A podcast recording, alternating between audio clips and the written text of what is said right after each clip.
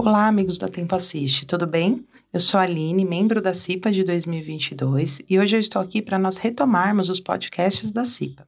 Esse podcast será o primeiro que nós faremos em 2022. E para começarmos bem, nós vamos falar de um tema que é bem importante nessa época do ano: a vacinação contra a gripe. Vocês já sabem que anualmente a Tempo, preocupada com a saúde e o bem-estar dos nossos colaboradores e também dos dependentes, promove a vacinação contra a gripe, não é mesmo? Pois é, essa campanha permite que nós, colaboradores, possamos nos imunizar de forma gratuita e que os nossos dependentes também sejam imunizados através de um preço bem acessível.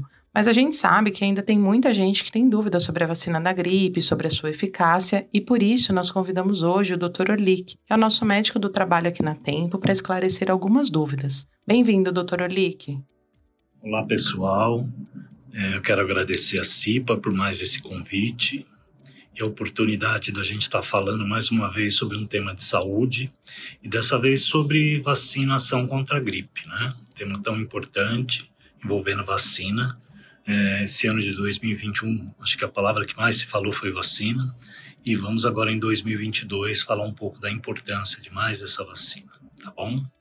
Bom, doutor, para a gente começar, é, acho que a primeira pergunta aqui que nós elencamos seria sobre a vacina desse ano, né? Que nós vamos tomar aqui na Tempo. Se ela já possui os anticorpos para combater a variante que teve esse ano, H3N2, e se sim, qual seria a eficácia dessa dose?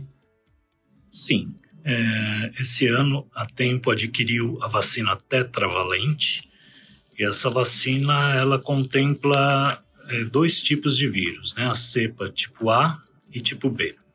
A cepa tipo A é, envolve o H1N1 e o H3N2, e mais a cepa tipo B, com o subtipo Vitória. É, o que difere a vacina tetravalente da trivalente é uma variante do tipo B chamada Yamagata. Né? É, a nossa tetravalente contempla essa variante, já a trivalente, que é fornecida pelos postos de saúde, pelo serviço público, não contempla essa variante. Então, assim, a nossa vacina é a mais completa de gripe, então acho que todos têm que aproveitar essa oportunidade. Doutor, existe algum grupo que não pode tomar a vacina da gripe por qualquer que seja o motivo? É, existe duas contraindicações para não se tomar a vacina, tá? Uma é alergia ao ovo e a outra se a pessoa tiver febril, com temperatura acima de 37,5. Se ela tiver com esse estado febril, ela deve esperar melhorar, ela deve esperar uma semana para depois se vacinar. Então ela deve tomar a vacina, mas postergando. Né? É, já quem tem alergia conhecida ao ovo, esse não pode tomar, porque pode desencadear uma reação alérgica. A gente sabe que essa vacina é feita inoculando o vírus da gripe no ovo, tá? Para fazer a fabricação da vacina. Então, essa vacina ela sempre vai sair com algumas partículas, né? É, do ovo, e isso na aplicação pode gerar um processo alérgico. Então, quem é conhecidamente é, sabedor que é alérgico ao ovo não deve tomar essa vacina.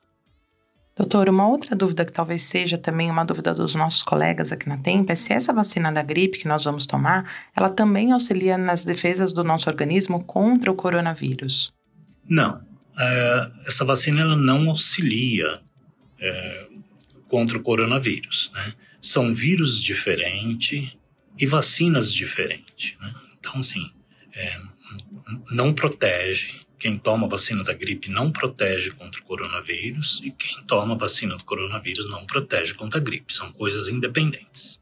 Doutor, e quem tomou as vacinas de Covid, sejam as três doses ou pelo menos duas, né, que está imunizado também de alguma maneira, essa pessoa também está imunizada contra a gripe ou ela precisa ainda tomar a vacina da gripe mesmo assim?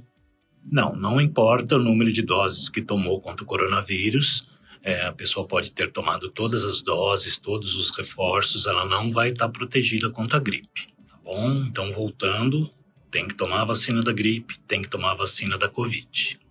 Doutor, e por quanto tempo após nos vacinarmos nós seguimos imunizados? O tempo de imunização, isso é muito relativo, né? Teoricamente, a pessoa que toma uma vacina contra um determinado vírus, ela estaria protegida. né? Mas essa imunidade, ela deixa um pouco a desejar por causa das mutações genéticas. Então, um vírus ele pode é, mutar, pode surgir novas variantes. Então, não dá para precisar quanto tempo a pessoa vai ficar imunizada, tá?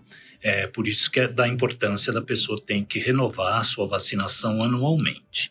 É, a gente sabe que todo ano é feito estudos, né, para ver quais são as cepas que mais estão acometendo as populações mundiais, e essas vacinas são confeccionadas baseado nessas é, cepas mais incidentes, tá?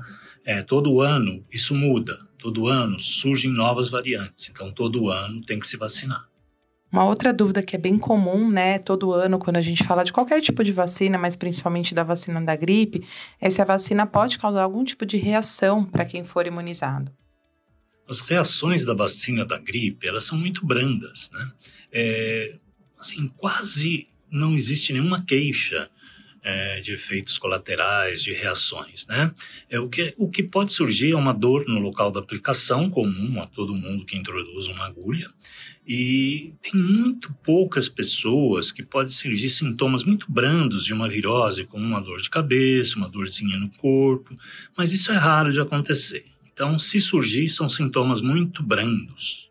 Doutor Olic, tem uma outra dúvida também que todo mundo, quando fala de vacina da gripe, tem.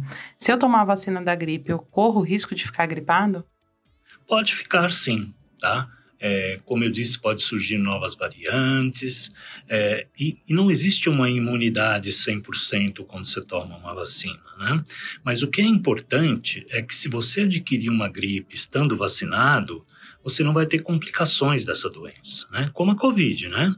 Pessoal que se vacinou, protegeu, não está tendo tanta morte, não está tendo tanta hospitalização. Então, o intuito de se vacinar contra a gripe é isso, tá?